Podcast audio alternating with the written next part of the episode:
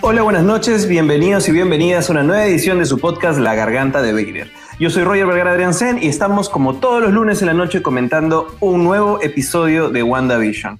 Y en esta edición celebratoria, porque es un reencuentro con toda la gente geek que básicamente no nos vemos presencialmente hace más de año y medio, vienen dos personas muy especiales. El primero es conocido como el vikingo de Chaclacayo, podcaster, amigo mío, del podcast El Stanley. ¿Cómo estás, Santiago? Hola, Roger. Bien, gracias. Feliz de estar una vez más acompañándote en la garganta de Vader y bueno, compartiendo lo que, lo que pueda de, de mis apreciaciones de este evento que estamos viviendo. Sí, es que definitivamente ver más de Marvel se ha convertido en todo un evento después de tantos meses sin tener contenido del MCU y además que en un formato bastante diferente, como es una serie hecha específicamente por Marvel Studios y no concesionada a otras cadenas, ¿no? Algo novedoso, algo dentro de Disney Plus, que es la plataforma que están lanzando, y además un formato seriado que nos está permitiendo comentar semana a semana eh, las teorías, los comentarios, ¿no? Todo, todo el análisis. Por eso quiero, antes de seguir metiendo más floro, presentar a mi segundo invitado, que es podcaster de Escoria Rebelde, también amigo mío, con el que hemos hecho un montón de cosas a través de Ikeados, a través de su podcast. ¿Cómo estás, Gonzalo? Hola, ¿qué tal, Roger? ¿Cómo estás? Muchísimas gracias por la invitación. Un saludo a Santiago. Yo tampoco sabía ese chaplín que le habían puesto, pero le, le cae a pelo. Eh, muy feliz, muy feliz de estar acompañando. Me parece que esta es la primera vez que estoy acá en la garganta. Eh, Eh, sí, hemos sí, sí. Estado, hemos estado en Geekeo Podcast, pero aquí en la garganta por primera vez y para comentar sobre WandaVision, porque no solo de Star Wars vive el hombre, así que vamos a comentar este capítulo. Así es, además que como, como vengo explicando a la gente que nos está viendo, eh, realmente yo creo que también nos extrañamos los geeks. Los geeks estábamos todo el tiempo metidos en los estrenos. Esto de los podcasts era ir a la casa de alguien para conversar. Yo iba a tu casa, Gonzalo, cuando me has invitado a la ah, perdón, a Escoria Rebelde, ¿no? Para poder comentar contigo. Había todo el previo, el, el post podcast y después estábamos ahí también organizándonos para ver las pelas, para ver más cosas, analizar. Nos, extrañamos. Yo realmente extraño mucho el hablar con todos ustedes y poder hacer estos podcasts colaborativos. Me parece por lo menos una forma de, de digamos, de, de, pasar un poco mejor esta, este distanciamiento social, ¿no? Entonces, este, bueno, gracias por estar acá. Quiero saludar a toda la gente que, que está conectada también con nosotros. Eh, Javier Prado dice, hola, hoy sí llegaron puntuales. Sí, eh, de hecho les mencioné que, que seguro ibas a, ibas a, decir si terminamos, si comenzamos tarde. También quiero saludar a Enrique, que, que, saluda a Santiago.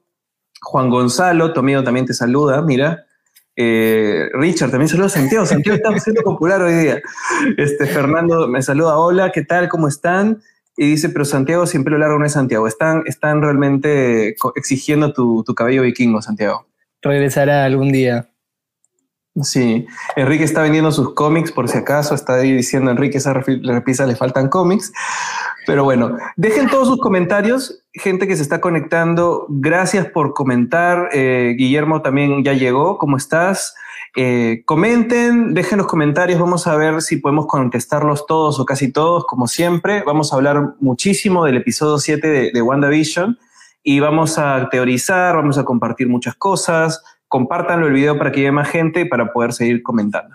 Eh, bueno, antes que nada, Gonzalo, Santiago, quería hacerles una pregunta que les estoy haciendo a todos eh, los invitados que están viniendo en este especial que hacemos semana a semana por WandaVision y tiene que ver con la naturaleza episódica de la serie.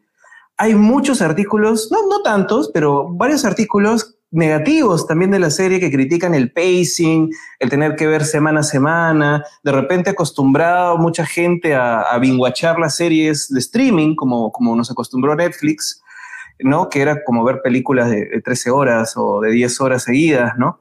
Y ahora lo que está haciendo Disney desde Mandalorian, las series de Star Wars, es realmente volver a la naturaleza episódica semana a semana, con capítulos muy cortos además, pero con mucho contenido. ¿Qué prefieren ustedes? ¿Prefieren esta, este formato que, que, estamos rescatando a través de Disney Plus, pero ya que era el formato tradicional de la televisión previo al streaming? ¿O prefieren binguachar todo y haber visto WandaVision en un fin de semana, digamos? Dale, Gonzalo.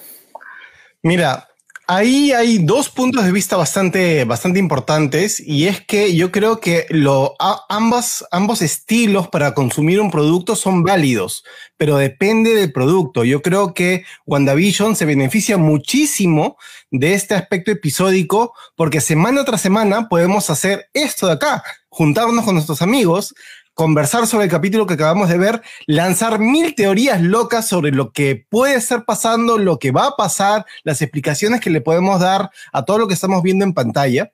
Y sin embargo, hay otras series que de repente no tienen este componente tan de debate que podrían ser tranquilamente consumidas en un fin de semana en un binge watch, ¿no? No necesitas tener este pacing episódico para comenzar a analizar cada fragmento, cada pequeño easter egg, cada, cada curiosidad que tú ves en cada capítulo, sino que simplemente es un producto para que tú lo consumas en una, eh, como si fuese, como tú mencionas, una película larga, y listo, se acabó. O sea, por ejemplo, esta serie que ha estado muy difundida en, en, las últimas semanas, no me, ah, se me fue el nombre de la serie Netflix de esta chica. ¿Gambito de Dama? Sí, o sea, Queen's Gambit. también podría ser, pero hay otra más, más, más reciente. No recuerdo, se me ha ido el nombre ahorita. Este. Pero bueno, son series de Netflix que tú las puedes consumir, de repente como Gambito de Dama también, ¿no? Que tú puedes consumirlas en un, en un binge watch y se acabó, no, no, hay, no hay que darle mucha vuelta, es una serie, es muy buena, es entretenida, pero no, no da como para sentarnos y hablar sobre la jugada maestra que hizo este, el ajedrecista ruso contra ella en el capítulo tal. De, de una manera, todos los capítulos se concentran en un solo producto, no sabes cuál es el capítulo 2, cuál es el capítulo 7, y, y lo, lo consumes todo en una, ¿no?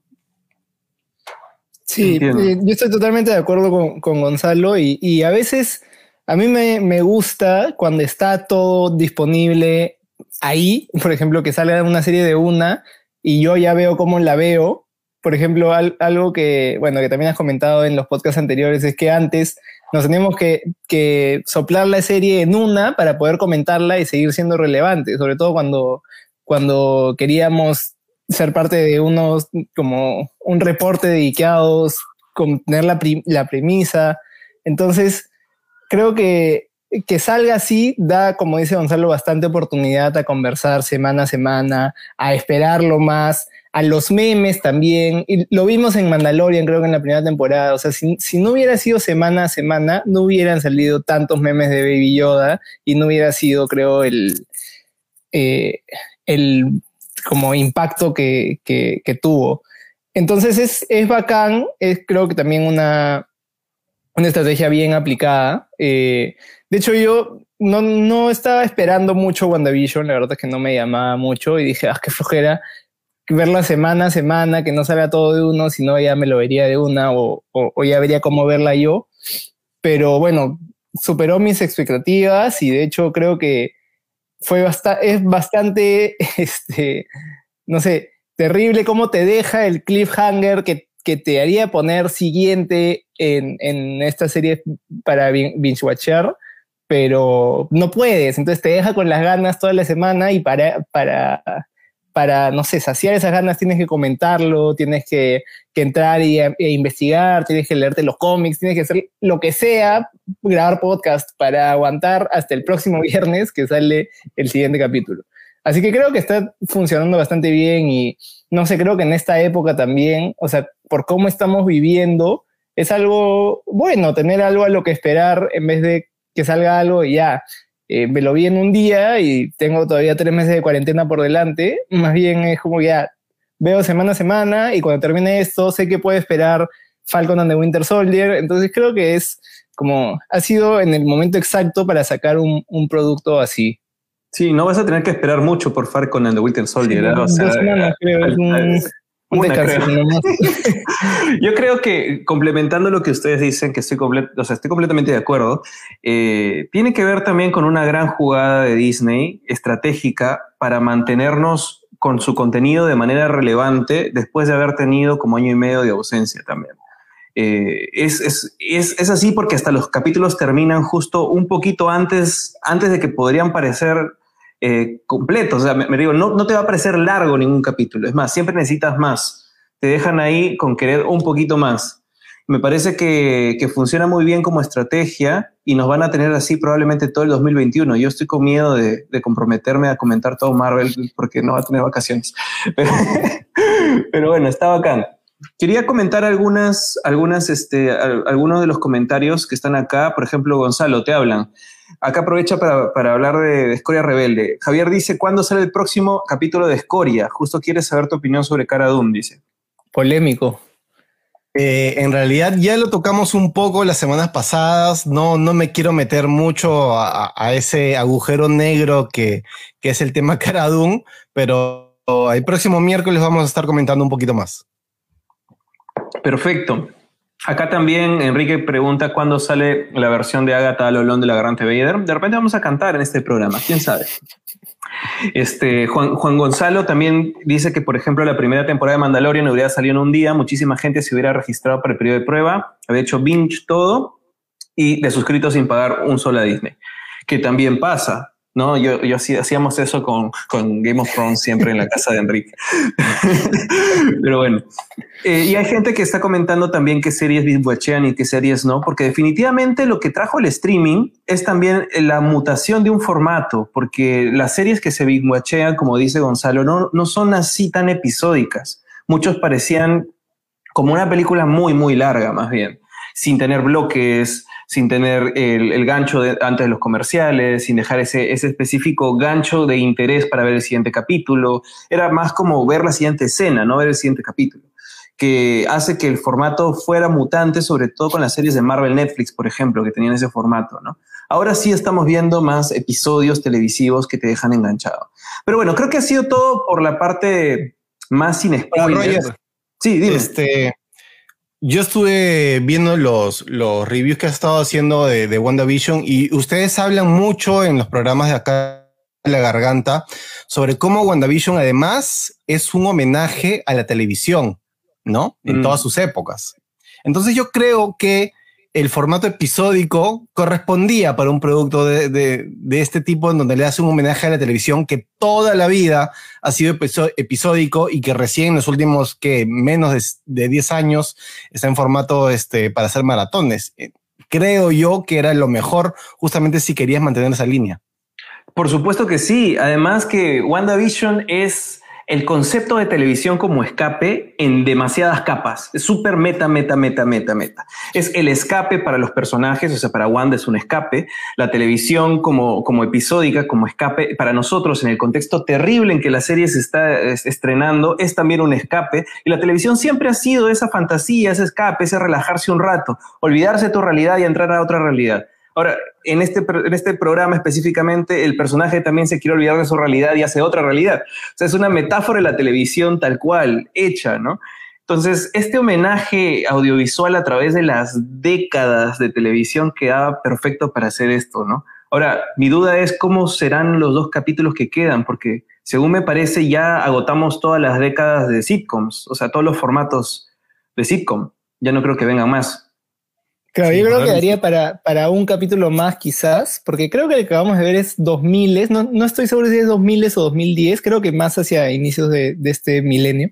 Es, entonces nos quedaría del 2010 al 2020 y del 2020 adelante no, pues porque han pasado dos años y es más, han sido dos años en que no ha habido mucha producción. Entonces creo que, creo que puede ser uno más de los 2010 y el, y el último creo que ya no va a ser formato sitcom. Creo que ya no va a ser esa referencia a la década, sino más un poco afuera del Hex, como lo que hemos estado viendo también por momentos, como el, episodio 4 me parece que fue, que fue así, que la mayoría fue fuera del Hex, no fue, no fue en una década específica de la historia de los sitcoms. Claro, y, y, hablando sobre fuera y dentro del Hex, creo que ningún otro programa, otra serie u otra película he sentido que han usado también el aspect ratio como un lenguaje con significado, uh -huh. ¿no? O porque hasta este último capítulo nomás, cuando Wanda, ya estamos hablando con spoilers, perdón amigos, a partir de aquí, spoilers, y es imposible hablar sin spoilers, porque estamos comentando toda la parte de homenaje y todo lo demás, ¿no? Cuando Wanda baja hacia el sótano, hacia el final del capítulo, el aspect ratio empieza a agrandarse y tú dices, ah, entonces aquí abajo ya no es realidad de Wanda, o sea, ya no es lo que ella se está inventando en su cabeza, esto es de verdad. O sea, cada vez que vemos que se empieza a alargar el formato para hacer como formato película, es que entramos en la convención de que es la realidad ya, ¿no? No es, no es este universo bolsillo creado por Wanda. Me parece increíble, increíble. Pero bueno, eh, preguntándoles la relación que ustedes han tenido con esta serie hasta ahora, para ya empezar a hablar un poco con spoilers, qué más les ha gustado, qué no tanto de repente. Cuénteme, Santiago Gonzalo, o sea, ya vamos en el capítulo 7, o sea, no es, felizmente nos ha tocado conversar ya casi del final, tenemos un montón para comentar. Eh, eh, cuando empezaba a hacer los podcasts todavía no tenía gente muy convencida, pero ya estamos en el capítulo 7. ¿Les ha gustado, les está gustando, lo están disfrutando? Y si es así, ¿qué es lo que más les gusta de lo que están viendo hasta ahorita? Bueno, yo como, como mencioné hace un rato, yo no le tenía mucha fe a la, serie. La verdad es que no me entusiasmaba para nada. Y por eso cuando me invitaste al podcast, yo dije, oh, qué floje. No voy a querer comentar para nada los primeros capítulos. Entonces ya cuando pase un tiempo me los puedo soplar de una, si no.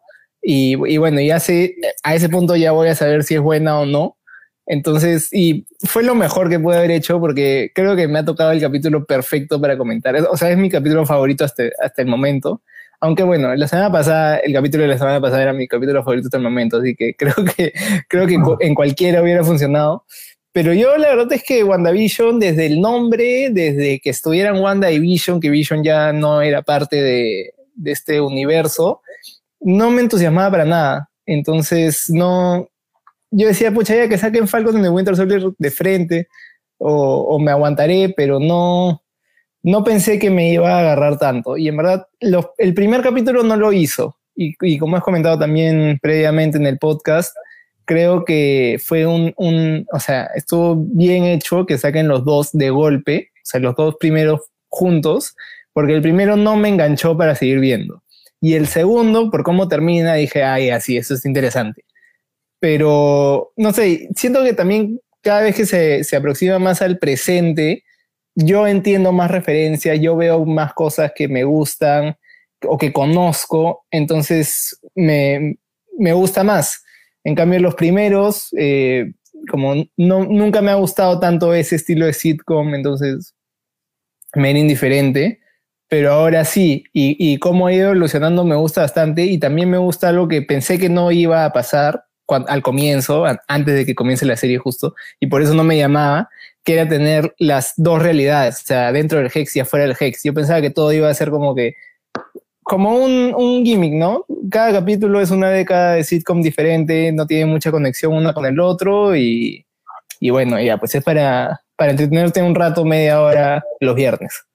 Pero no pensé que, que iba a ser una, una historia tan conectada con todo el MCU y entre sí también.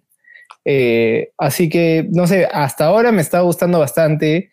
Eh, tengo mucha esperanza de las posibilidades que están abriendo con esta serie. Así que hasta ahorita todo el, todo el balance creo que es positivo. Claro, lo que yo digo siempre de esta serie es que me encanta cómo conversa con el pasado y el futuro del MCU. Yo siento que es justo, y vamos a hablar de eso, es el nexo, es el nexus entre, entre el pasado y el futuro de lo que viene, ¿no? Lo que hemos vivido por más de 10 años y probablemente 10, 20 años por venir. O sea, no, estamos a mitad de camino y eso es muy bonito y esta serie lo representa. ¿Y tú, Gonzalo? Santiago, hombre de poca fe. ¿Cómo no vas a tenerle fe a nuestro señor y salvador Kevin Feige luego de veintitantas películas en donde nos ha sorprendido con el manejo que tiene sobre este universo? Con esta serie, la primera serie del MCU, si bien no es un concepto que a mí particularmente me llamara tanto la atención en un primer momento, cuando anunciaron este, todas las series y dijeron que íbamos a empezar con WandaVision, dije, bueno, ok, vamos a ver qué nos presentan. Yo siempre he estado bastante curioso por saber cómo es que iban a, comenzar el MCU en, televisión y en, y en, Disney Plus. De hecho, así como Santiago, cada capítulo de WandaVision para mí ha sido el que más me ha gustado porque siendo sinceros, los dos primeros me parecieron raros, me parecieron lentos, no entendía muy bien a dónde querían ir, a qué cuál era la fórmula a la cual estaban apostando en esta serie. Sobre todo porque estaban tomando las décadas más lejanas para de repente nuestra generación. No, no vamos a decir que somos tan chivolos, pero no somos tan viejos tampoco. Y la serie de los, de los 50 a los 60 es, un, es un recuerdo lejano. Nosotros hemos revivido, no, lo hemos vivido de alguna manera con las repeticiones de estas series en blanco y negro que daban en televisión nacional cuando éramos chicos. Y de repente, aún así, no nos sentíamos tan identificados. Así que a medida que he ido avanzando durante el tiempo, cronológico en, las eras de la televisión y capítulo tras capítulo, cada, cada uno de estos me iba gustando más y me iba enganchando más e iba entendiendo mejor hacia dónde querían apuntar con este producto.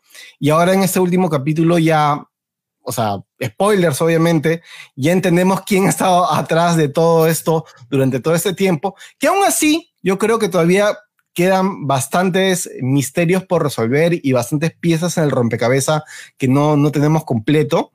Pero este capítulo es el que más me ha gustado y el capítulo de Halloween de la semana pasada fue el que más me había gustado hasta ese momento y así ha ido increciendo y creo que es un buen producto. Me parece que da como para cerrar con, con digamos, con broche de oro.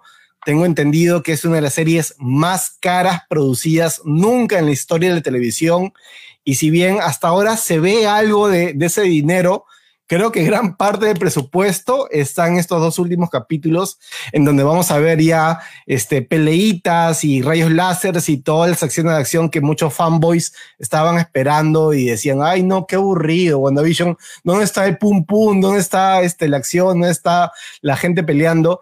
Probablemente ese presupuesto de, de, de, de los set pieces de acción estén en estos dos últimos capítulos y ahí es donde se vaya toda esta plata de, presupuesto que, les dan, que, es bastante grande y le, han asignado. ¿no? A mí me está gustando bastante eh, y como digo, ha ido de menos a más.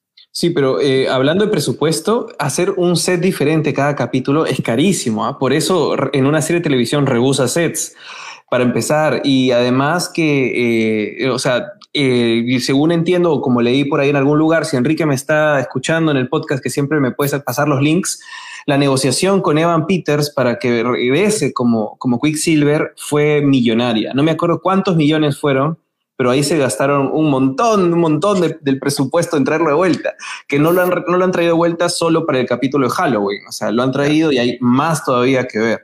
¿No? Entonces, bueno, eh, hay un montón de cosas que conversar con spoilers de todo el capítulo, pero empecemos por el plato gordo. Hablemos de Agatha, hablemos de todos los memes que han salido y cómo Keiko siempre estuvo detrás de todo. O sea, los memes han sido increíbles de todo. Pero yo tenía la duda, y todavía la tengo, de que Agatha sea la mastermind detrás de todo. O sea, yo, Agatha en los cómics nunca ha sido una villana villana, siempre ha sido alguien de una moralidad gris o que tiene su propia agenda pero no es que haya sido mala, mala. Y la verdad, yo, por lo menos yo dudo que Disney, eh, no sé, que ponga a la bruja como 100% mala. Yo creo que las brujas pueden representar muchas cosas hoy en día para ser simplemente una mala sin agenda, ¿no? Entonces, ¿qué piensan ustedes? Porque ya se reveló que Agatha tiene algo con los hijos, la manipuló desde el inicio para que quede embarazada, para que seduzca Vision, para que todo sea por los niños, mordió a un niño, eh, se ha hecho muchas teorías con, con Mephisto, y finalmente los hijos han desaparecido, Agatha ha estado en el sótano, han hecho un plano a un librito que extrañamente se parece a los de Doctor Strange, este, y, y bam, nada más, sabemos que tiene raíces de árboles debajo del pueblo. ¿Qué piensan? Ya hablemos de teorías locas, qué es lo que piensan que está pasando, trabaja sola, no trabaja sola, va a estar Mephisto, el conejo de Mephisto, lo que quieran. Y con, eso conversamos. Bueno, yo respondiendo a Guillermo Gustavo, que dice que él sabía que Agatha era mala, yo, yo no creo, todavía no creo que Agatha sea mala, que, que sea una, como dice, la villana de la historia. Para tal caso, el, el director de Sword me parece más villano que quiere revivir a Vision para usarlo de arma nomás. Entonces, sí, obviamente tiene su propia agenda y, no va con lo que quiere, supongo, el resto del mundo o incluso Wanda, pero, pero no es que sea mala. O sea, bueno, no sabemos, ¿no? Pero creo que no es, no es que está claro que es mala. Y yo creo que lo van a trabajar. Eh, hace algo que, que, pensaba de antes y como cada vez se, han ido confirmando un poco más mis, teorías, de que lo que ella quiere es que Wanda coja su, parte más de bruja, de, hechicera, de, conexión con la magia, y no tanto de simplemente es una persona que tiene superpoderes porque le, porque le tocó una piedra, ¿no? Sino que, que desarrolle los hechizos, que desarrolle la magia y se convierta finalmente en, el personaje de la bruja escarlata, que me da risa que, que unos capítulos atrás decían, no, ella nunca ha tenido un, un apodo así catchy como los otros Avengers, ella siempre Wanda, y así ha sido todo el tiempo, nunca le han dicho Scarlet Witch, ni Witch ni siquiera, y acá recién estamos viendo su conexión con la magia. Yo creo que, que Agatha Harkness va a hacer más eso. Y de repente sus, sus métodos no son tan como que amigables. Eh, y tengo un poco de miedo por Billy y Tommy, pero no creo que vaya a ser simplemente mala y que al final se vayan a terminar peleando Wanda contra Agatha y ahí, y ahí termine la historia de Agatha. Yo creo que sí va a tener un poco más. Y como, como dices, ese libro que vimos en su sótano, que parece uno de la biblioteca de, de, Doctor Strange, eso podría ser una conexión a, a la película de Doctor Strange que, que, viene después en la que Wanda va a ser coprotagonista. Y bueno, tengo otra teoría por ahí, eh, pero, pero creo que va más adelante porque va un poco con, con, con Quicksilver, con Pietro. Sí, a mí me gustaría... F por Sparky. Eso, es lo único que me dice, ah, sí, es mala.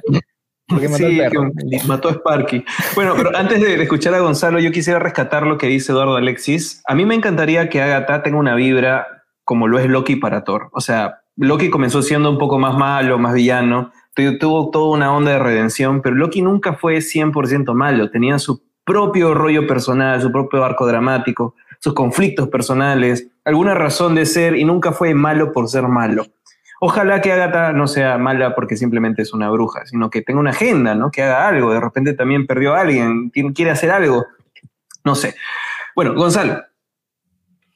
Sí, yo también creo que Agatha tiene alguna motivación más interesante que, hola, soy una bruja y soy mala. o sea, creo que algo más que eso nos van a presentar. Probablemente, y no lo sé, en algún momento del próximo capítulo tengamos alguna especie de flashback con Agatha, porque si hemos visto esta intro en donde nos ha mostrado su participación en cada uno de estos momentos claves dentro del mundo de Wanda, tendríamos que entender un poquito más, ahora que ya sabemos que ella es parte del mundo de Wanda como un ser independiente, cómo es que llegó acá, por qué es que se ha creado todo eso, cuál es su participación o cuáles son sus motivaciones dentro de, esta, de estas acciones que ya la, le hemos visto hacer. Me parece bastante claro de que hay un individuo más, hay alguien más ahí en, medio de, la ecuación. Agatha no está sola, menciona muchísimas veces al esposo eh, que nunca vemos, está siempre con el conejito, el señor Scratchy, le está acariciando. Eh, aparece, señor Scratchy, este, aparece eh, Pietro, que no es Pietro, o sea, nos queda claro ahora que no es Pietro, que pareciera que tuviese la forma de Pietro, pero no, y ni siquiera el Pietro de, esta, de este universo, sino el Pietro de otro universo, pero está claro que no es Pietro, ya Wanda le, ha dicho, le dijo a sus, a sus niños, ese no es tu tío, comienza a hablarle a, si es que no me equivoco, a... ¿A Tommy o Billy? A Mónica, a los niños le dice que ese no es su tío. Y a Mónica le dice este, las mentiras, las mentiras que están, que están sucediendo. Entonces, para Wanda, ese tampoco es Pietro. Y yo creo que de alguna manera ese individuo que no sabemos exactamente quién es, y además porque hay una filtración de Funko Pop sobre eso, este, no es exactamente las comillas del Funko Pop de, Pietro Maximoff. Eh, yo creo que ese personaje tiene algo que ver con, con Agatha, con Agnes, y de alguna manera, pues el hecho de que sea una bruja, el hecho de que esté manipulando a Wanda, y hemos visto pues que hace su, su juego de manos, todo, todo, todo morado, este, que por el color pareciera que no fue Keiko, sino fue el partido morado que estuvo atrás de todo al final.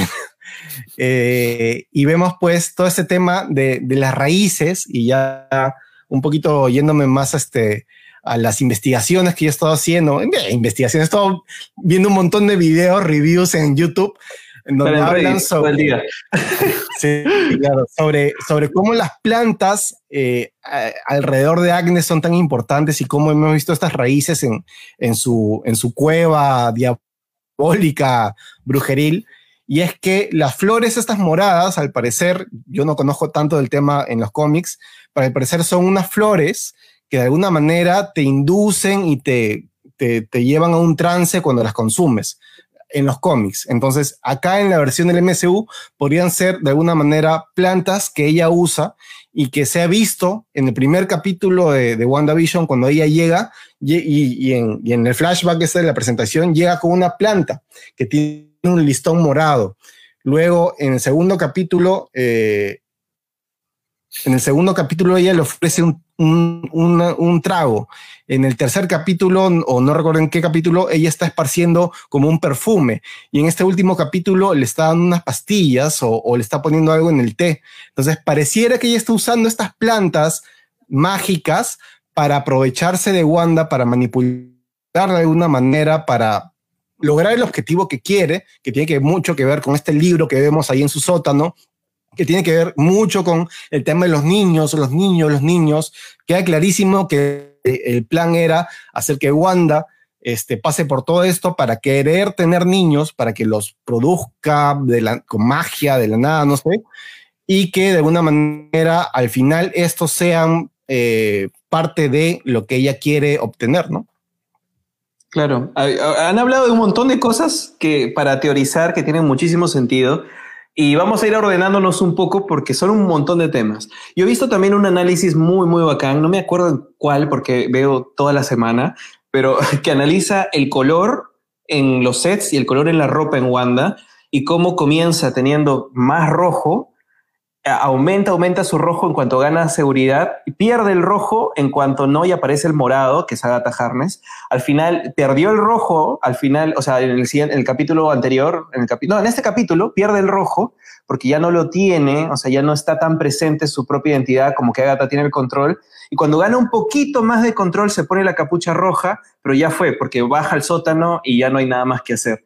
¿No? Entonces, también hay, hay, hay una progresión en la dirección de arte. Acabo de leer el artículo de cómo los, los ganadores de Legot eh, que hacen los temas musicales también han hecho todas las canciones pensando en los conflictos específicos que pasa Wanda y Visión en los capítulos, me parece una genialidad.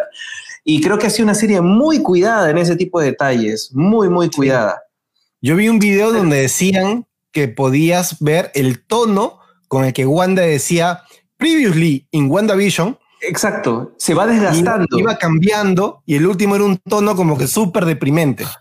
Sí, y es como mientras vamos avanzando en las décadas, dejamos el cliché de cómo se muestra la gente en televisión y nos vamos acercando un poco más a algo más parecido a la realidad. ¿No? Entonces, también el tono de actuación deja de ser caricaturesco y cada vez nos vamos viendo un tono mucho más realista, más cercano al universo real, entre comillas, que es el del MCU real, ¿no? Por eso eh, el cambio del aspect ratio. Pero hasta el previously en WandaVision comenzaba previously en WandaVision y luego previously en WandaVision, en la última. O sea, Wanda se deprime en los previously se va deprimiendo, va acercando. Los comerciales, acá en, la garganta hemos teorizado mucho que los, los comerciales son el subconsciente de Wanda hablándole sobre sus procesos traumáticos. Y ya llegamos a la década en que todos están deprimidos, llegamos a la década de la depresión, del estrés y el comercial es sobre depresión y sobre alguien que para levantarse de su cama necesita algo que lo motive, que es la gran enfermedad del siglo XXI básicamente. Y Wanda está en un estado de depresión. Eh, lo único que ella recordaba era que estaba muy triste, muy sola, y de pronto no se dio cuenta y, estaba ahí en WandaVision. Yo sí creo que si no es el próximo capítulo va a ser salpicado, pero yo sí creo que va a haber flashbacks a cómo se forma el Hex. O sea, tienen que mostrarnos qué pasó. Esto no es una serie que deje en, en suspenso. O sea, sí vamos a ver cómo se arma el Hex, sí vamos a ver, espero, las razones por las que Agatha está haciendo todo esto y creo que está relacionado obviamente a ese librito que, estamos viendo, ¿no? El librito mágico. Me parece que por ahí va la cosa. Eh, no sé. Ustedes dicen que es el Darkhold, ¿no?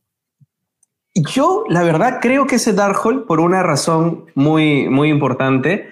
que creo que para desligarse de todas las otras series en donde han salido el Darkhold, que son eh, Agents of Shield, eh, Cloak and Dagger, eh, Runaways, que tenía otra versión del Darkhold, creo que van a decir, este es el Darkhold por primera vez y todas las otras series no son canon. Sobre todo porque ahí está Joss Whedon y ya no lo queremos. Pero, pero para la gente que, que, no sabe qué es el Darkhold, el Darkhold es, una, es un libro hecho, creo que en la dimensión de Mephisto, o sea, en la dimensión del infierno, ¿no? Que tiene grandes hechizos y cosas mágicas, pero lo más importante, o como se ha usado, es que permite, el, digamos, eh, el poder sacar energía de otros universos, el hecho de abrir puertas a otro universo. Entonces, justificaría bastante el hecho de que la nueva saga o mini saga de Marvel sea la saga del multiverso, ¿no? O se abra todo el MCU al multiverso. Y por ahí puede estar la cosa. Quiero contarles una teoría, pero por ahí de repente ustedes quieren decir algo antes.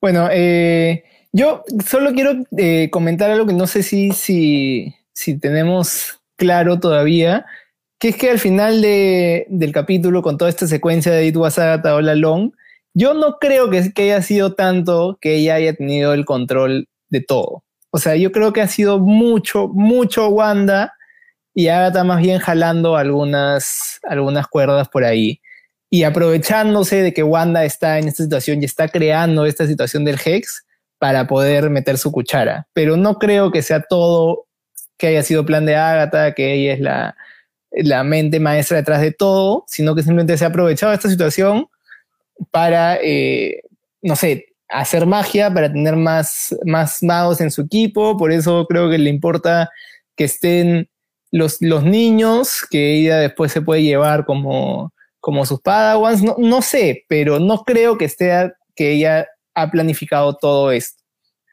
Sí, este, y, y, bueno, de acuerdo al, a lo de los colores y, y, sacar la energía de otros universos, yo creo que yo todavía no estoy muy convencido de esto de que acá se va a abrir el multiverso y que, y que vayan a comenzar a hacer cosas con el multiverso. Que podría ser, yo todavía no me creo todos los rumores de Spider-Man 3, no me creo las, eh, las teorías de Doctor Strange and the Multiverse of Madness, porque Marvel ya nos ha guiado por ese camino antes y ha terminado siendo un engaño. Y puede ser que cada vez nos acerquemos más, pero a mí personalmente no me encanta eso de estar abriendo multiversos y que haya 10.000 versiones diferentes. Creo que a Marvel de repente, a Disney sí le puede interesar porque puede hacer varias versiones de cosas y, y vender un montón de series o películas, pero yo creo que eso hace que pierda un poco la importancia de lo que pasa en el universo principal.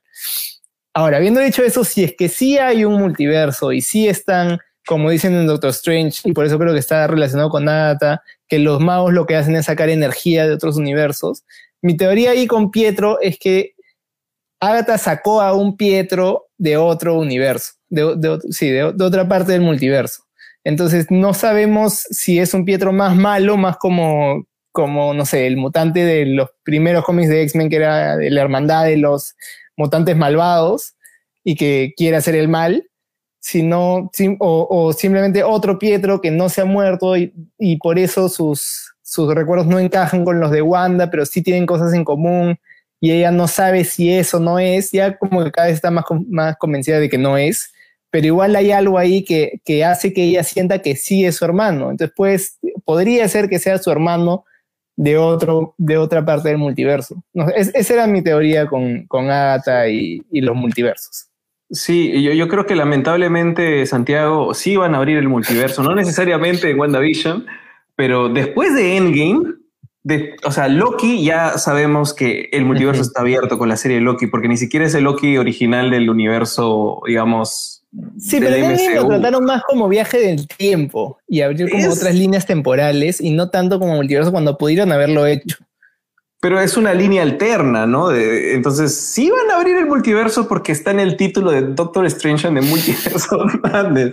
no, pero, pero yo creo que más bien está bien que haya un poco de escepticismo porque parece que por ahí, digamos, es como lo percibes pero lo van a hacer bien. Yo estoy muy tranquilo porque a mí no me molesta la forma que han tratado el multiverso, por ejemplo, en las series de, de DC, de la Roverso. Me parece que es un recurso interesante porque tampoco es que se abran a 20.000 multiversos, sino como que los ordenan, ¿no? Y si le ha funcionado DC con los recursos que tiene, Creo que Kevin Feige lo va a hacer bien.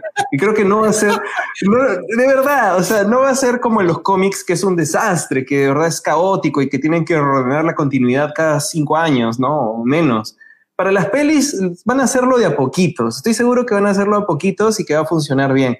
Y estoy de acuerdo con que, con que de pronto, obviamente, no necesariamente este es el, el Quicksilver de Days of the Future Past, pero sí creo que tampoco es que sea simplemente un cameo glorificado. O sea, no es como que, uy, sí, hago la referencia.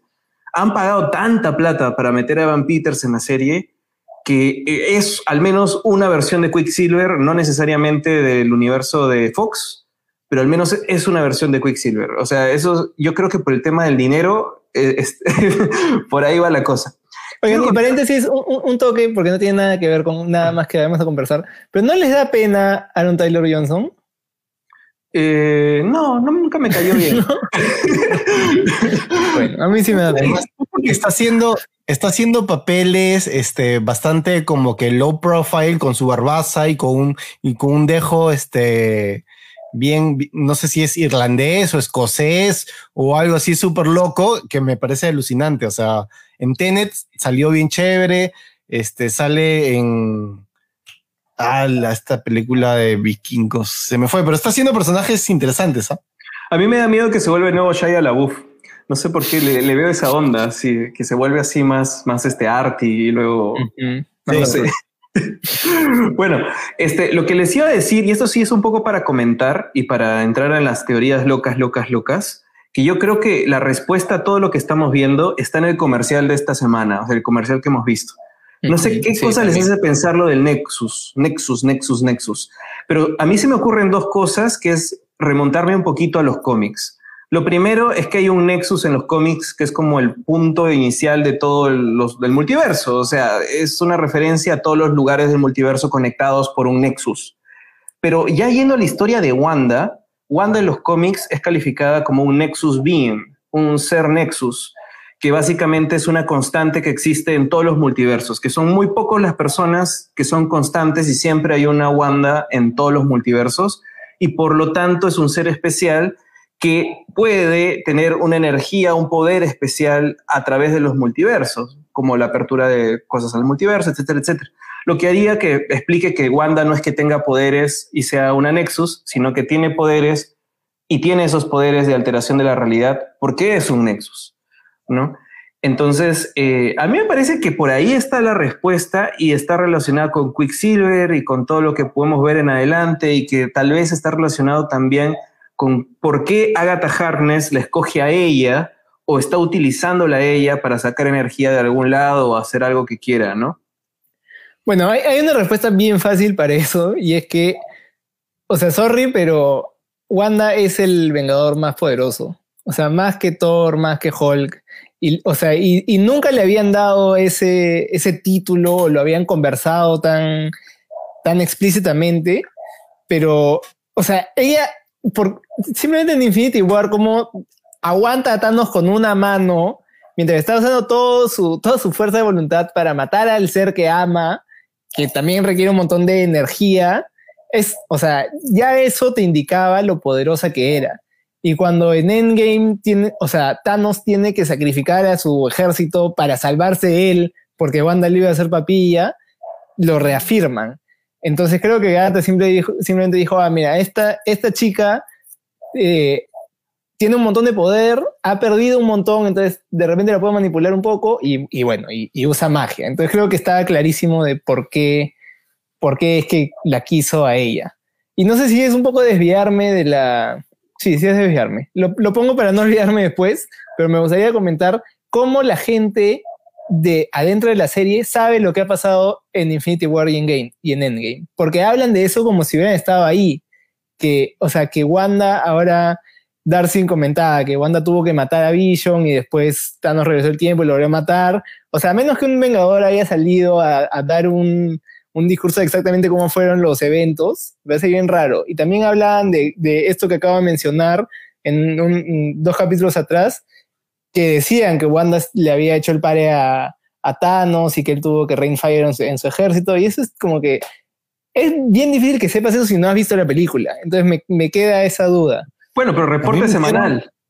A mí me hicieron la misma pregunta. A mí me hicieron la misma pregunta cuando estábamos viendo. Me preguntaron, oye, pero ¿y, ¿y, cómo este personaje sabe exactamente lo que sucedió en ese momento? Y yo le dije, bueno, si te pones a pensar, el snap sucedió, pasaron cinco años y la gente que quedó en el mundo tiene que haber estado bajo un escrutinio público absolutamente aplastante, preguntándoles exactamente al detalle qué diablos pasó en esos momentos, por qué es que se ha desaparecido la mitad del planeta. Y tienen que haber habido pues noticias, reportes, entrevistas, documentales, fanfiction, de todo sobre esos poquísimos minutos en donde el, el, la historia del mundo cambió, ¿no? Yo creo que no me parece tan jalar de los pelos que sepan esos detalles, al menos así a grosso modo.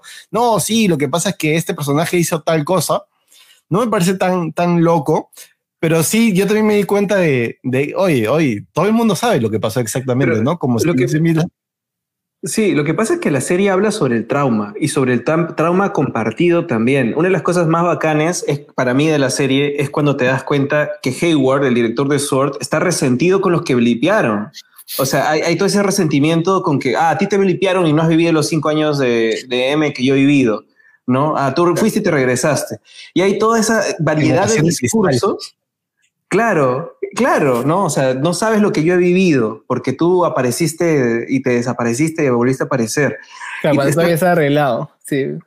Exacto, entonces hay toda esa generación de discursos tan polarizados como los que vivimos nosotros día a día por lo que estamos viviendo con el COVID, que también es un trauma mundial, es un evento traumático mundial que, que, está cambiando la historia de la humanidad y que definitivamente el universo Marvel, como dice Gabriel acá, han hecho documentales de Thanos, o sea, la gente se ha informado, han hecho toda eh, la investigación periodística, cada una de las personas participantes en el evento son personas históricas ahora en el mundo, ya no es como, ah, sí, alguien con poderes que estaba por ahí, no, se ha vuelto un personaje histórico, ¿no? Dentro del mundo Marvel.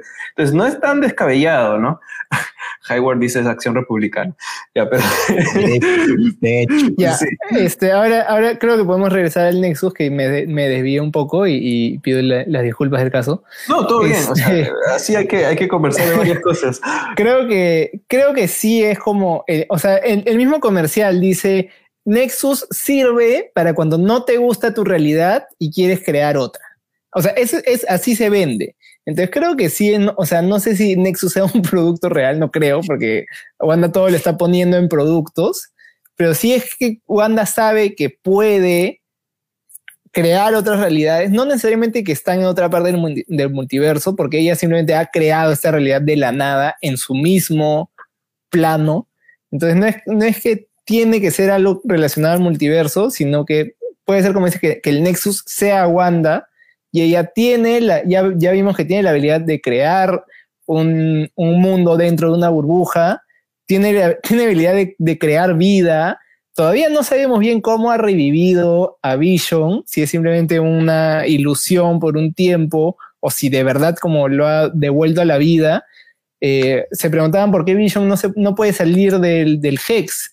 Y yo pensaba, bueno, porque afuera están muertos, lo, lo que lo mantiene vivo es Wanda pero cuando salió, igual estuvo vivo un rato, no es como que sale la ilusión y ya se acabó, sino que, no sé, hay, hay algo, creo que todavía... Pero su capa todavía, estaba, su capa todavía estaba atrapada en, el, en la pared del ah. Hexa, no salió por completo. Ah, eso no, no me he dado cuenta. Pero creo que todavía, y creo que eso va a venir en el capítulo de la próxima semana, que sea la gran exposición con Agatha y que hablen de la magia en sí, eh, todavía nos falta saber de qué es capaz Wanda, qué es lo que puede hacer y cómo lo puede hacer. Sí, además que eh, Vision se deshacía en pequeños hexágonos, que, que, es como toda la simbología del Hex, ¿no? Del, del hexágono. Uh -huh. hablando del Hex y lo que dices de, del Nexus, tal vez una de las opciones es que sea Wanda, pero otra de las opciones es que el Nexus sea Westview, o sea, que el pueblo tenga algo en especial Así como hemos teorizado aquí en la garganta también que puede ser como una versión del MSU de New Salem, que es este pueblo para las criaturas mágicas, ¿no? Que tiene. Porque por ahí también, dándole crédito, creo que Screen Rant, o no me acuerdo cuál de todos los videos que he visto, se hablaba de la presencia de los hexágonos, en el MSU como una constante, que no es tampoco tan nuevo para, para WandaVision. Por ejemplo, los hexágonos salen. ¿Qué, pasa? ¿Cómo? ¿Quién? ¿Ah? Los hexágonos ah, de Gonzalo. Ah, tú, tú, tú, atrás, los hexágonos de Gonzalo. Son pentágonos. Soy Mephisto. Ah, no, son... Mephisto, Mephisto, Mephisto Gonzalo.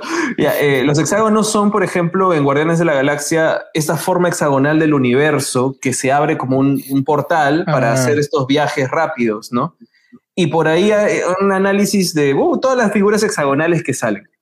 Bien podría ser también el pueblo, también, también algo ahí, algo de historia mágica puede haber y que Wanda haya terminado aquí en medio de todo su duelo, de este duelo que además eh, no es solo de ella, ¿no? sino creo que eh, todos los personajes que están aquí eh, tienen como que una temática de haber perdido algo, siempre han perdido algo. Hasta Hayward, que es el villano más, más, este, más, más, más concreto, más malote, también se nota que, esos cinco años han sido terribles para él, ¿no? Entonces, podría ser eso, y es lo que me hace pensar, ah, otro, otro hexágono es, por ejemplo, los libros de Doctor Strange en la biblioteca de Wong, donde bailaba Beyoncé, y cuando lo guardaban, son cadenas hexagonales también, como guardan a los libros de Doctor Strange. Entonces, hay hexágonos en un montón de sitios, ¿no? Pero bueno, eh, ya me olvidé qué iba a decir. Algo iba a decir, pero se me olvidó. Que, el Nexus era Westview. Pero Westview fue creado por Wanda, porque antes está Eastview ahí. no, sabemos. O sea, el tema es que la gente reconocía un Eastview, pero no reconocían un Westview, que bien podría haber sido un pueblo contiguo, y no se acordaban que estaba porque estaba medio invisible. Y la razón por la cual se dan cuenta que existe Westview es porque ahí estaba el testigo de, de, Jimmy Woo. Jimmy Woo. no se sabe quién es que no sabemos quién es ese testigo que nunca se contactó. ¿No? Sí. todavía falta, falta, falta. Esa persona falta. Y falta, yo creo que todavía falta que sepamos quién es el, el, el ingeniero o la ingeniera este, aeroespacial. Pero ya salió. ¿No salió? me parece que sí es esa chica, pero revelación. Sí, no creo que sea eso. O sea. Porque además la actriz dijo que iba a ser un personaje importante. Sí. Claro, reconocible y todo. Esto es un nombre nuevo, creo, ¿no? Ah, o sea, le, trajeron el carrito, pero no dijeron quién lo hizo. Probablemente, yo creo que es eso, porque si es esa, no sé qué rango tenía la, chica del ejército que, estaba ahí en contacto con Mónica, este, a menos que yo no sepa quién es ese personaje, pues no, y te lo, te lo hypearon dos capítulos, así que algo más tendría que ver por ahí. Por este, obviamente, no, yo no compraba tanto el, rumor este que decían podría ser Reed Richards. Presentar a Reed Richards así no, no me parecía lo, mejor, pero. Es muy grande como, para anunciarlo sin anunciar el actor primero. Que sea un NN tampoco, ¿no? Oye, pero por otro lado, yo, a mí no me gusta ni leer de filtraciones, ni de teorías, ni de nada de Hollywood que me, que me pueda decir algo antes de que salen las películas. Pero el otro día estaba viendo, estaba en YouTube, este, hueveando, y me salió una recomendación de un video de SNL, de Saturday Night Live, este, del, o sea, los openings, así que son unos monólogos y era John Krasinski, que es el, el pata que más fancasteado para Reed Richards y yo apoyo esa moción. Y había estado haciendo ejercicio, o sea, se notaba que estaba más fit que, que mucho antes. Así que eso me dio un poco de esperanza que pueda ser que, o sea, también sería un gran regalo para los fans y creo que ahí sí lo reconocerían que digan, oye, apareció esa nave que, que, que, se había, que había desaparecido con este, Reed Richards y sus, y sus tres amiguitos. O sea, si fuera Krasinski... Krasinski en, su, en, la nave. Claro, si sale él confirmado puede ser, pero no sé, yo siento que nos van a sorprender un poco con el casting de los Cuatro Fantásticos. Para mí, lo que hablaron sobre los astronautas que desaparecieron con Sword y que y todo, es una referencia clara, clara a los Cuatro Fantásticos y que la existencia misma de Sword es un hacer la camita para los cuatro fantásticos, porque van a hacer que salgan de ahí. Y, lamentablemente Santiago también del multiverso, porque los son, son aventureros del multiverso, así que... Sí, No, es imposible que Reed Richards haya estado todo el tiempo y no haya hecho nada. O sea... sí, complicado poner. Eh, eh, en este momento del MCU es complicado meter a los X-Men y a los Cuatro Fantásticos y decir que siempre han estado ahí. no, no. Tienen que ser que parezcan imposible. Claro, medio por primera vez van a estar, ¿no? Así que. Sí, claro. Eh, Algo así lo, lo, que quería de pronto ir moviendo la conversación es hacia otros rumores, pero para que ustedes digan sus opiniones. O sea, todavía se supone que falta un actor invitado que Paul Bettany dijo, siempre he querido trabajar con esta persona. Con John Krasinski. Y, que ha dicho que no es Doctor Strange. ¿Quién creen que podría ser esa persona que todavía y que probablemente además podría estar relacionado con el, con el, con el mundo de los sitcoms, ¿no? Porque por ahí Enrique el Castillo me pasó una lista de como 40 personas que habían hecho de actores que habían participado en sitcoms y que podrían ser invitados a, a WandaVision. Miren, en realidad eh, hay, de todo tipo de rumor, ¿no? Desde los que dicen, sí, universo de los X-Men, de Fox, van a traer a Patrick Stewart, van a traer a Ian McKellen, van a traer este, a Fassbender, van a traer a, o sea, se ponen a, lanzar nombres de todo el universo de los X-Men de Fox, que, son actores como que de peso, reconocidos, y que se supone que en ningún momento Paul tenía a trabajado con ellos, aunque con muchos sí ya trabajó antes. No sé si va a ser justamente este personaje el, testigo que, el, que, Wu es el que está, está buscando al, inicio de la serie. Mm, mm, la verdad es que he estado pensándole, dándole vueltas, quién podría ser. Si es del multiverso, es, es lanzar pues este, cualquier cosa al aire, ¿no? Podría ser cualquiera. Si es del MCU, mira, si ya estamos hablando de magia, ¿por qué no vincularlo justamente a lo que viene que es Doctor Strange y no es el Doctor Strange? ¿Por qué no podría ser Mordo? ¿Por qué no podría ser, aparecer Mordo cazando brujos? Porque justamente es, en eso nos quedamos con Mordo y a Mordo lo dejamos en Doctor Strange, nunca más supimos de él y él se había quedado como que no more, no more, así como no more mutants, no more este, wizards, ¿no? Él estaba cazando, estaba cazando este, magos, así que si se aparece para, para matar a Agnes o de repente inclusive para atacar a Wanda. Yo, yo estaba pensando eso justo ahora cuando estaba reviendo el capítulo, que al final ya, justo cuando entra al sótano de, de Agatha y todo, este, que se nota que hay, hay algo ahí como que de la vibra de Doctor Strange y también, bueno, hace poco volví a ver Doctor Strange y claro, al final Mordo dice que hay demasiados magos. Entonces, acá tenemos no solo a Agatha, sino que Agatha está tratando de sacar más magos, o sea, a Wanda y a Wiccan quizás, por eso ha querido que, tenga hijos. Entonces, sí, pues, o sea, yo creo que el, actor de Barón Mordo, Chiwetel Ejiofor, es un peso pesado. Entonces, no sé si está tan, relacionado a comedias y no sé si, si por ahí va lo que había dicho Paul Bettany, pero podría ser. Yo, yo la verdad es que no. También pensaba en un momento Doctor Strange, no sabía que había dicho que no era Doctor Strange, pero justo hace poco comentábamos en el podcast, en el Stanley con Enrique, que sería, o sea, sería la, la jugada obvia llamar a Doctor Strange para que arregle este problema de magia, pero al igual que en el cómic en que vimos eso, que es Avengers Disassembled, sería demasiado fácil, que simplemente llega Doctor Strange y lo deshace, era como que parece estado este, siete capítulos, ocho capítulos, nueve capítulos invirtiendo eh, emocionalmente con esos personajes para que llegue un Deus Ex Máquina y lo salve todo, no creo que vaya a ser que vayan a llevarlo por ahí. Y hemos visto. ¿Sí?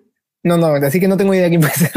No, pero digo, es que me parece muy interesante esta, esta teoría que, que, que la había escuchado también de Enrique, que yo también le estaba dando vueltas, porque me parece interesante, porque ya hemos visto a Mordo sacar magia de alguien, o sea, como que quedarlo sin magia. ¿Qué otra cosa podría pasar al final que más bien desmagiquizar lo que, lo que sea que esté pasando en este lugar? No creo que Mordo eh, aparezca de la nada tampoco, por eso me parece como que queda muy poco tiempo, pero si realmente seguimos la idea de la cantidad de minutos que supuestamente tiene la serie en total, quedarían un par de capítulos, de capítulos grandes como para desarrollar algo interesante. Así que no sé. El próximo es de 47 minutos. Ah, sí, y el último de repente de una hora. No sé.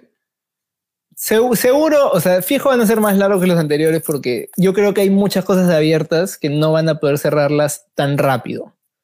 O que simplemente, o sea, o, tienen que dejarlas abiertas intencionalmente, pero para desarrollarlas en otras cosas, o sea, sabiendo, indicándote por acá va a seguir, o, pero no que vaya a seguir como que simplemente que vayan a quedar cosas sin responder. Yo creo que la, historia me parece que va a cerrar. O sea, yo creo que también va a cerrar, va, a dejar cositas abiertas, pero esa es la historia del duelo de Wanda. Y Wanda tiene que pasar por sus etapas de duelo, ¿no? O sea, tiene que ya, eh, como que poco a poco está eh, su subconsciente y el proceso que está teniendo le está trayendo a enfrentar la realidad. Y en este capítulo ya Mónica Rambo le dijo, oye, las cosas no las podemos cambiar, tienes que enfrentarlas, ¿no? O sea, ya se volvió hasta un diálogo en el texto.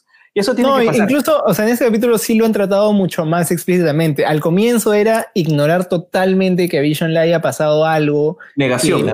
sí, negación total. Y acá por lo menos ya está aceptando que tiene, que tiene un problema. Y lo dice, y lo dice, o sea, incluso el comercial lo dice, o sea, estás deprimida. Ya está la negociación, ya está la negociación. Ella dice, pucha, la verdad es que aceptación.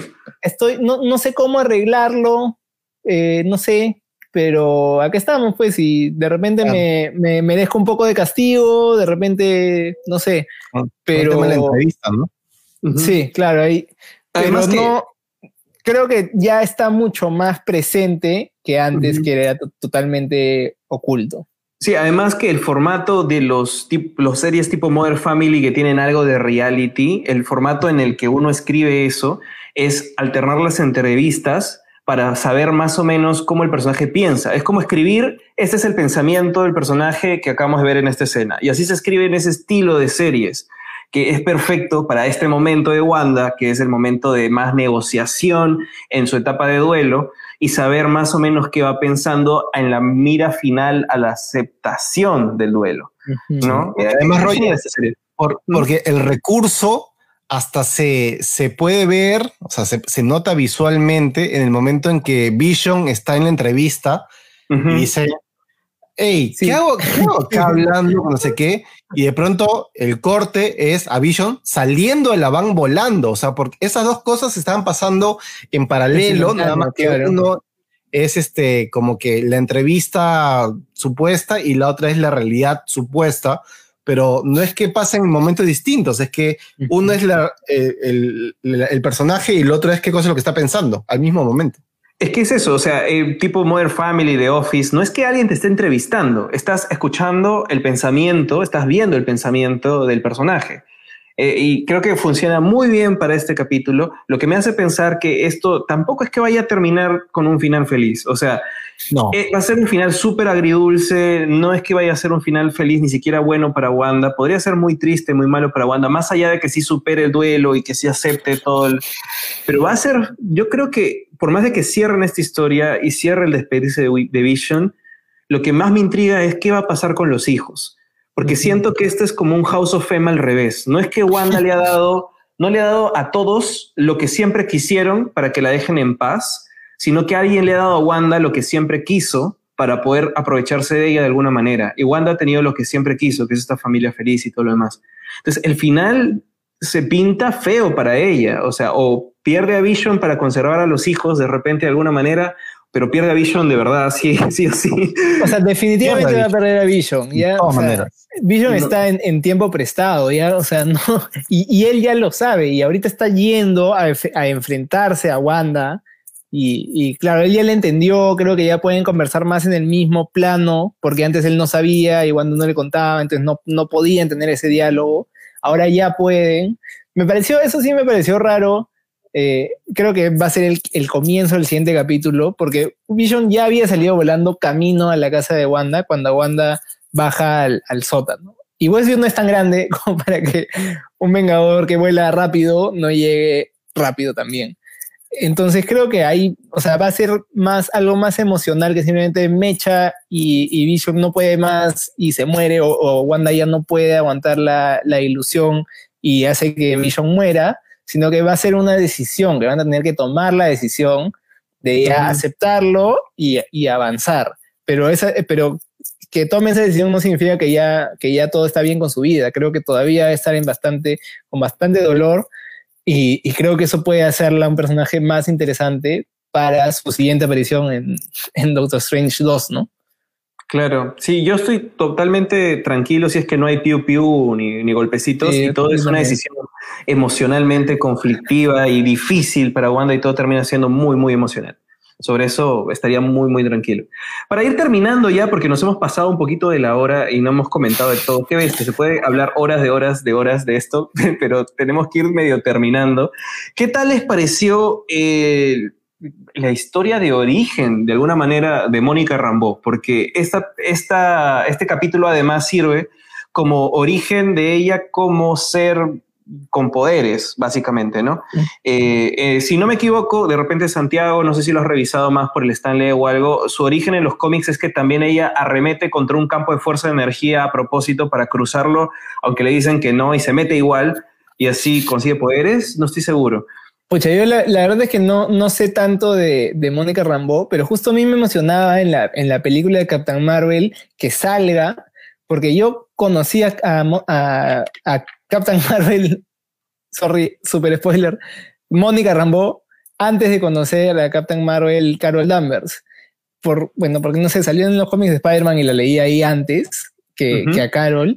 Entonces, cuando salió ella en la película de Captain Marvel y vi que había una conexión con ella y siendo esa película en los ochentas, cuando llega al presente ya iba a estar en edad de ser una superheroína adulta, me intrigó bastante. Dije, ah, para, para Captain Marvel 2 fijo va a ser un personaje importante y no sé si, si le va a heredar el manto o, va, va, a pasarle los poderes o qué, pero sí me, como que tenía esa intriga y acá me gustó bastante ver que, o sea, cómo consiguió sus poderes, ver que no solo aparezca y sea un, un, cameo largo, sino que sea también su historia de origen a convertirse en una superheroína. No sé si en Captain Marvel, que podría ser, podrían desarrollarlo más en, en, Captain Marvel 2, que no sé si está ni siquiera agendada, pero, pero bueno, este fijo va a haber.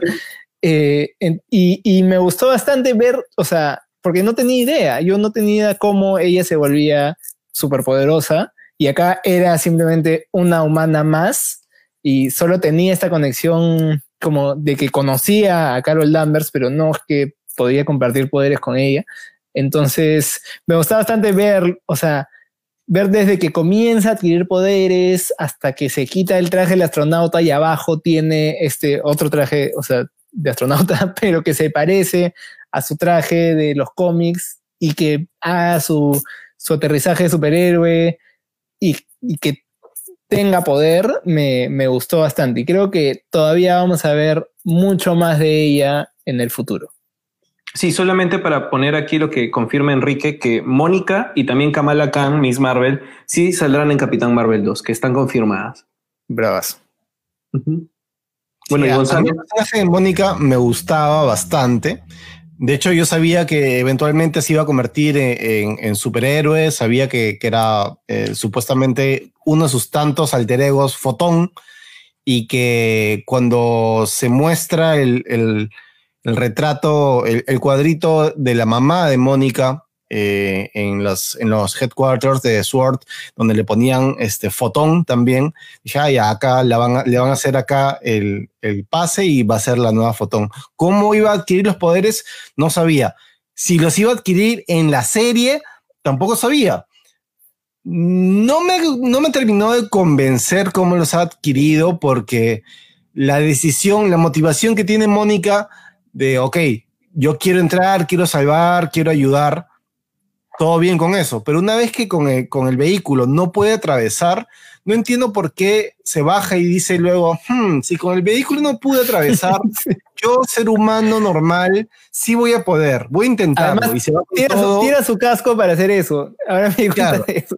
Entonces, como déjenme, pero de alguna manera lo logra, logra atravesar la barrera Visualmente me pareció muy interesante eso que la dividan en, sus distintas versiones y que pueda ir escuchando los, los, diálogos de distintas partes de su vida y que luego todo eso se condense en una sola versión que es la que sale.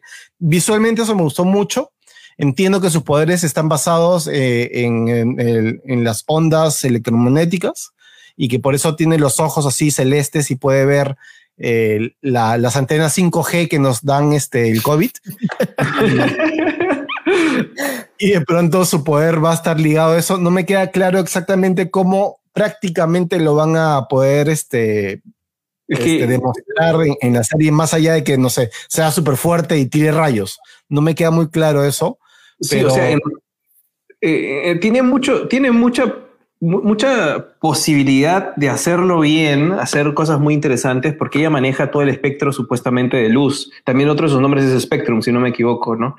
Entonces, estaba buscando acá el origen de Mónica y de verdad es ella atravesando un campo de fuerza que no debería atravesar.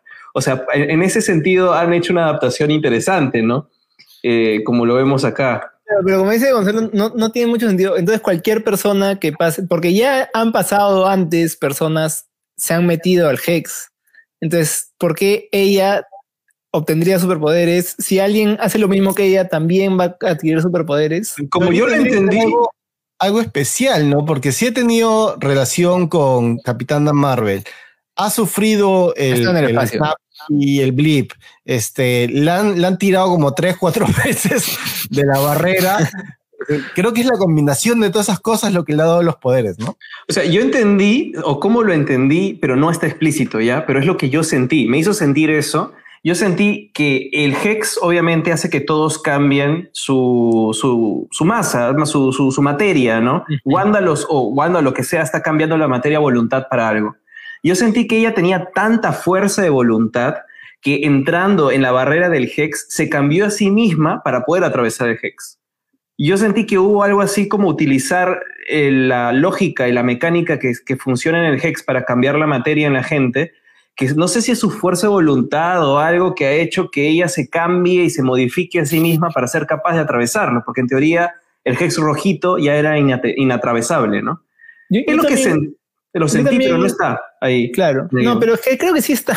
O sea, yo también lo entendí como fuerza de voluntad porque, lo, o sea, en esas voces que escucha de conversaciones que, que, ha tenido en su vida, dicen algo, como que es la chica más fuerte que conozco y, y como que se bueno, nota ella luchando y que, o sea, que entrar porque quiere entrar.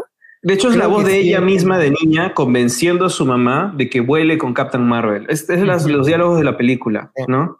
Convenciéndole a la mamá.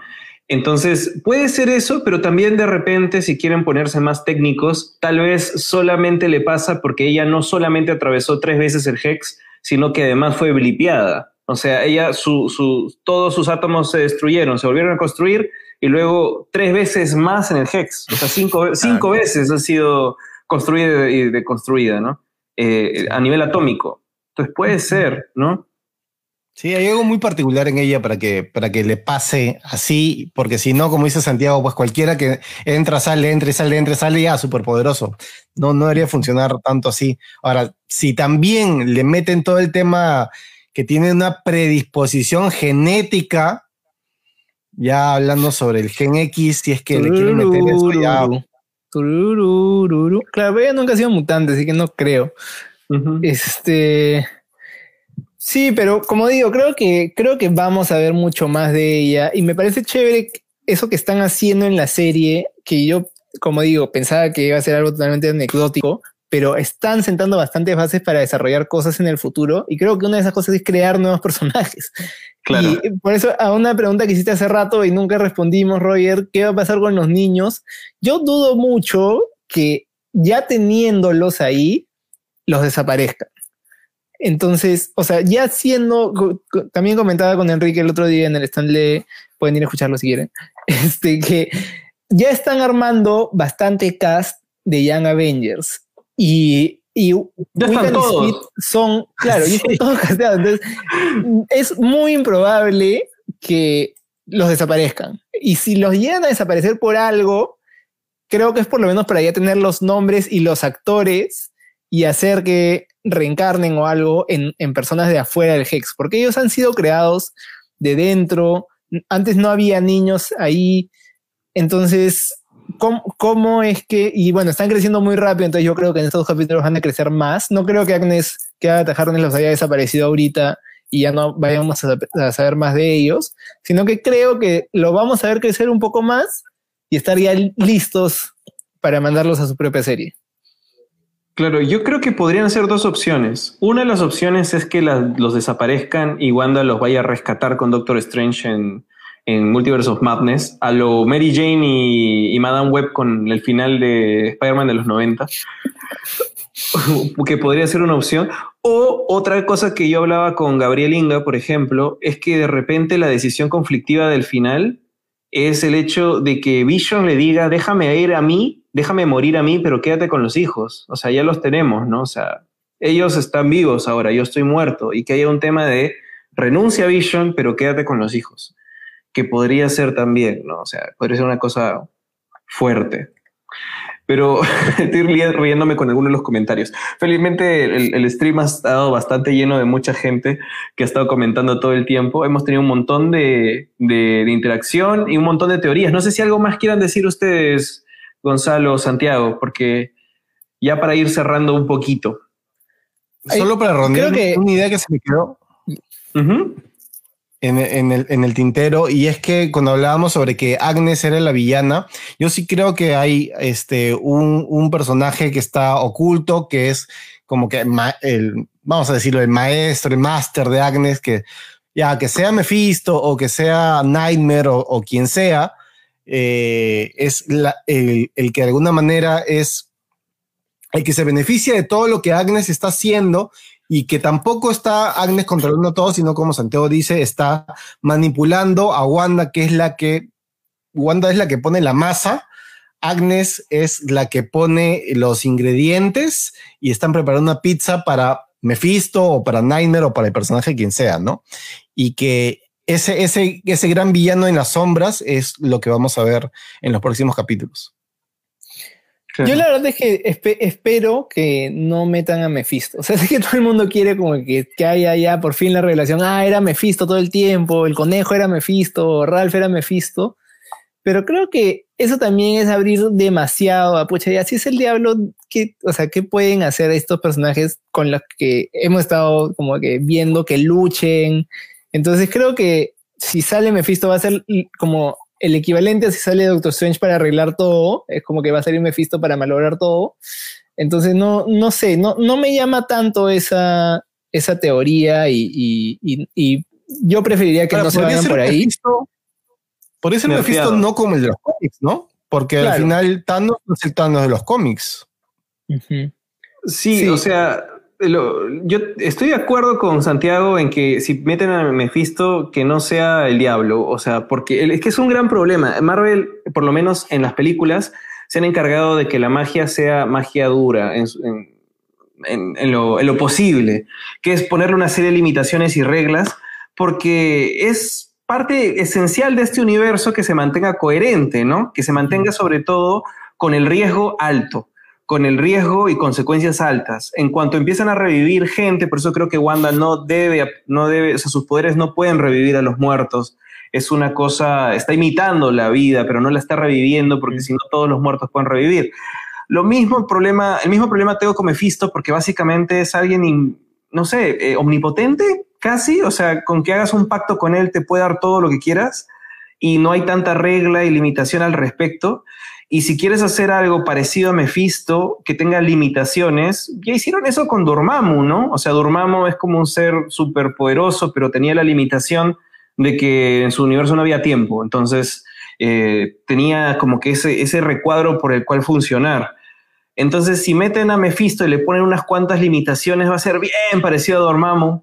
Y todavía apuntando hacia Doctor Strange 2, preferiría que vuelvan a meter a Dormammu, ¿no? Con magia moradita, no sé pero eh, no me molestaría que sea solamente Agnes. No creo que sea solamente Agnes tampoco. O sea, creo que debe haber un misterio más grande detrás, algo que, mueva más la trama de, esta parte del universo cinematográfico de Marvel. Pero si meten a Mephisto, que no sea simplemente, ah, es el diablo y puedo hacer todo, ¿no? Sino que, no sé, tenga como que que sea tal vez más como lo fue este parecido en Thor, ¿cómo se llama? Perdón, tu vikingo de Chaclacayo. ¿Cómo, se llama? El, fuego eterno de Thor ah, este, Ay, caramba. Se fue el nombre. Este, el que está destinado a destruir. Surtur, algo más como Surtur puede ser, pero más mágico, ¿no? Porque que tenga alguna debilidad o algo específico que haga que por eso no puede cruzar al, al, a la Tierra, y por eso no puede salir de su, no sé, universo del infierno.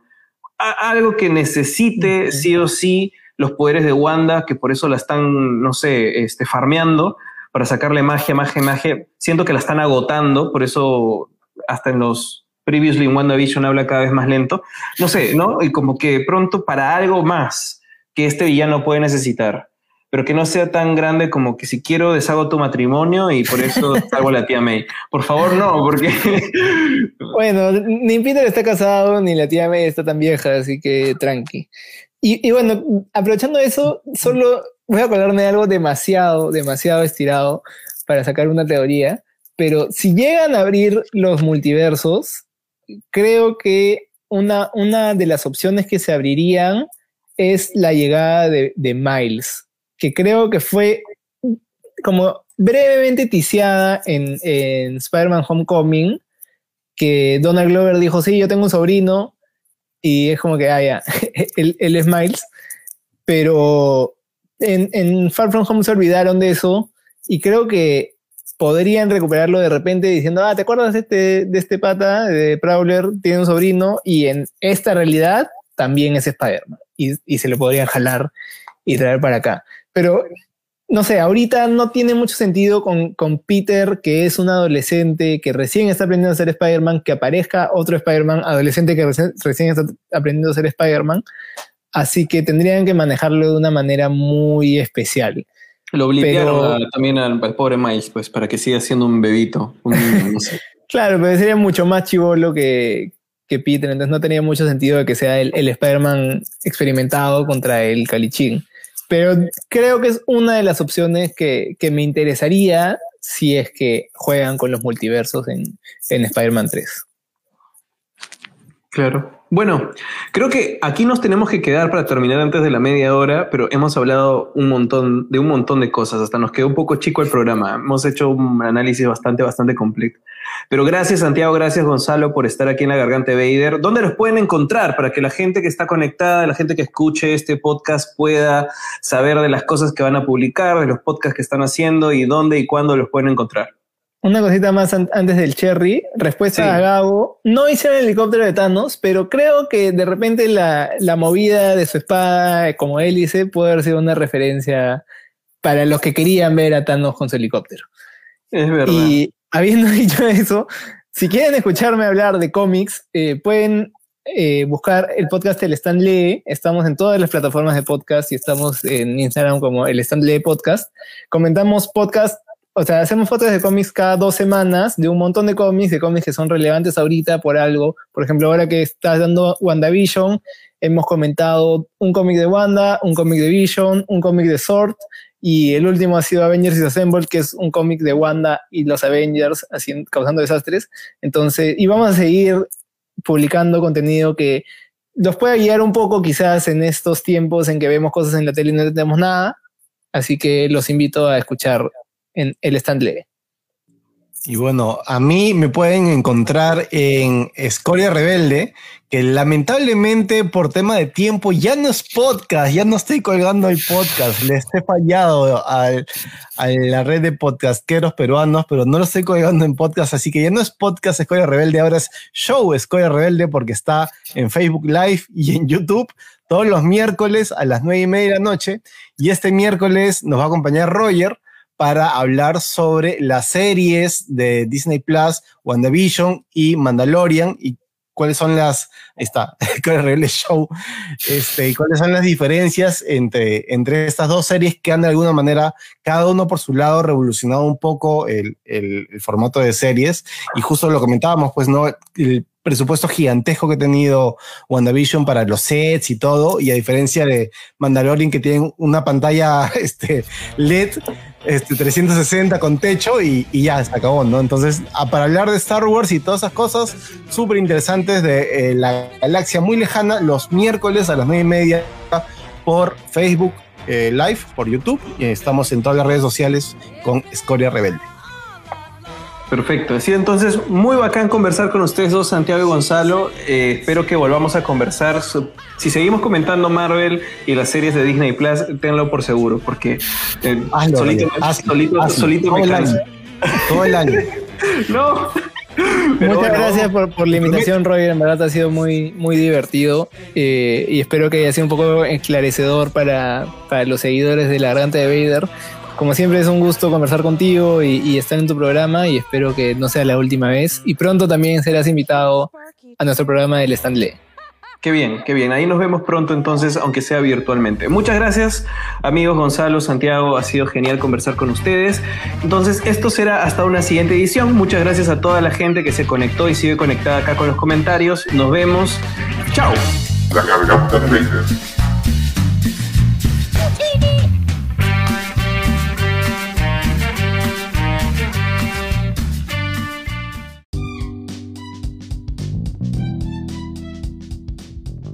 Junto a Santiago del Stanley y a Gonzalo de Escoria Rebelde, analizamos el capítulo 7 de WandaVision. ¿Quién estuvo detrás de todo esto?